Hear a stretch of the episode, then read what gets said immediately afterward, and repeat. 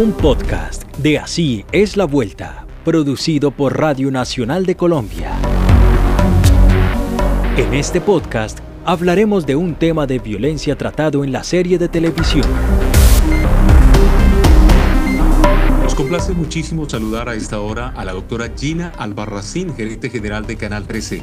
En nuestro espacio le damos la bienvenida. ¿Cómo está? Muy bien, muchas gracias y muchas gracias por este espacio tan importante. Muy bien, hoy tenemos un tema de gran interés para nuestros oyentes. Queremos conocer en detalle el proyecto Así es la Vuelta. ¿Cómo nace y cuál es la importancia para el Canal 13 y en general para la televisión pública del país? El proyecto Así es la Vuelta nace como una iniciativa del Ministerio de Tecnologías de la Información y las Comunicaciones para apoyar el importante trabajo que hace el ICBF por la infancia y la adolescencia en nuestro país.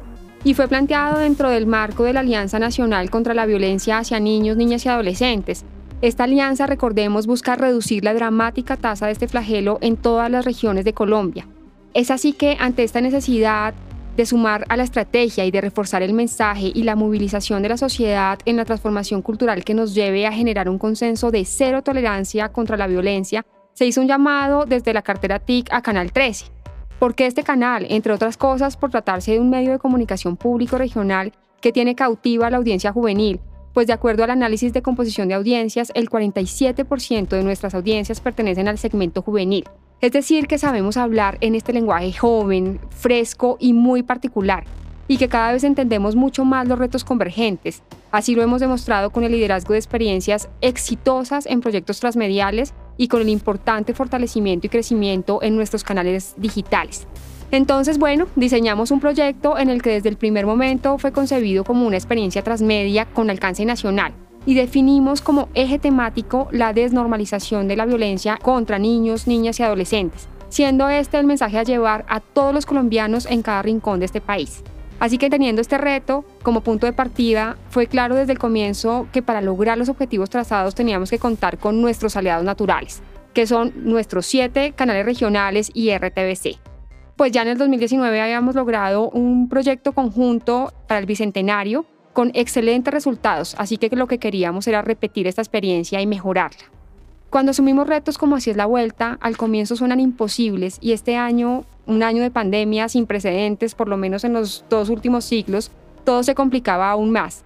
Pero justo en estas dificultades es que demostramos de lo que somos capaces cuando unimos esfuerzos.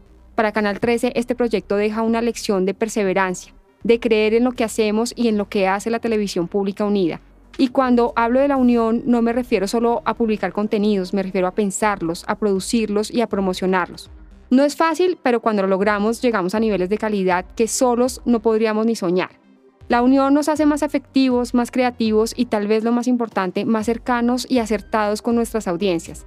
Creo que no podemos olvidar esa lección que nos hace pensar más allá de nuestras propias limitaciones y fronteras. Precisamente por eso quiero preguntarle, en el marco general de las estrategias trazadas para Canal 13, ¿qué representa Así es la vuelta? Desde Canal 13 tenemos muy claro que la innovación es uno de los pilares de nuestro trabajo. La pantalla de televisión sigue teniendo un papel protagonista en Colombia, pero hace mucho tiempo definimos un camino que va mucho más allá de la señal tradicional. El universo que somos busca expresarse para las audiencias de muchas maneras, y así es la vuelta está creado con ese propósito. Planteamos una historia que puede contarse en una serie de televisión, pero también en animación, en una pantalla web, en redes sociales y hasta con intervención de la realidad. Innovar requiere ver las cosas de una nueva forma y aunque los canales ya están creados, siempre habrá una manera diferente de abordarlos. También es importante pensar en la red de trabajo que estamos construyendo. La disrupción tecnológica nos exige transformarnos y esto solo se logra si dejamos de competir y empezamos a cooperar, a compartir, a colaborar y a contribuir entre nosotros. Solo así podremos sobrevivir y lograr los objetivos y misionalidad de la televisión pública. Demostrar que podemos trabajar en equipo sienta las bases de proyectos de gran envergadura que ya logramos y los que están por venir. Así que para nosotros el crecimiento solo es posible si trabajamos unidos.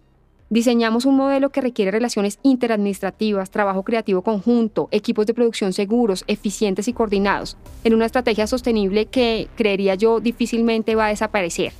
Este proyecto además tiene en cuenta todo tipo de audiencias y este es el compromiso del canal como medio público.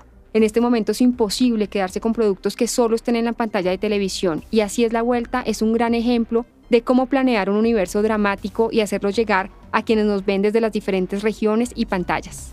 Es muy interesante conocer todo ese esfuerzo colaborativo y por eso ahora quiero preguntarle, justo desde la gerencia de Canal 13, ¿qué retos trajo la pandemia? Así es la vuelta. El proyecto arrancó desde 2019 con tiempos planeados para el componente administrativo y la producción de todos los contenidos que abarcaban esta iniciativa. Pero la pandemia hizo que esos tiempos se cambiaran por completo.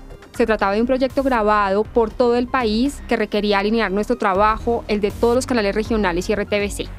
No fue fácil y fue necesario replantear entonces muchas cosas, cambiar cronogramas de trabajo, plantear una producción segura, pedir permisos, modificar contratos, ajustar guiones y hacer acuerdos. Pero sabíamos que se podía, que era necesario seguir adelante porque creíamos en el proyecto y sabíamos que lograr su realización significaba enviar un mensaje positivo en un tiempo tan complejo como este. Para todos los que participamos del proyecto, el Ministerio TIC, ICBF, los canales regionales y RTBC, este proyecto nos reveló la necesidad de adaptación que el mundo actual nos exige tener. Ya era complejo ponerse de acuerdo cuando nos podíamos sentar en una mesa a trabajar los cientos de temas por acordar, y este año nos tocó entender muy rápidamente que era posible hacerlo de otra forma. Todos hicimos un curso acelerado, no solo desde lo virtual y digital, también personal y de adaptación al cambio.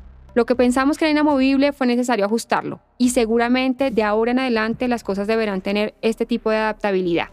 Todos cambiamos con esta pandemia, las personas, las empresas y el Estado. Espero puedan disfrutar de Así es la Vuelta tanto como nosotros y lo más importante, haber contribuido a reforzar el mensaje de desnormalización de la violencia contra nuestros niños, niñas y adolescentes. Estaremos muy pendientes de conocer Así es la Vuelta. Muchísimas gracias, doctora Gina Albarracín, por atendernos y anticiparnos lo que sin duda será un trabajo muy interesante y una tarea muy importante no solamente para la institucionalidad, sino también para la comunidad y la ciudadanía entera de nuestro país. Muy amable. Muchas gracias a ustedes. Por favor, no se lo pierdan. Un podcast de Así es la Vuelta, producido por Radio Nacional de Colombia.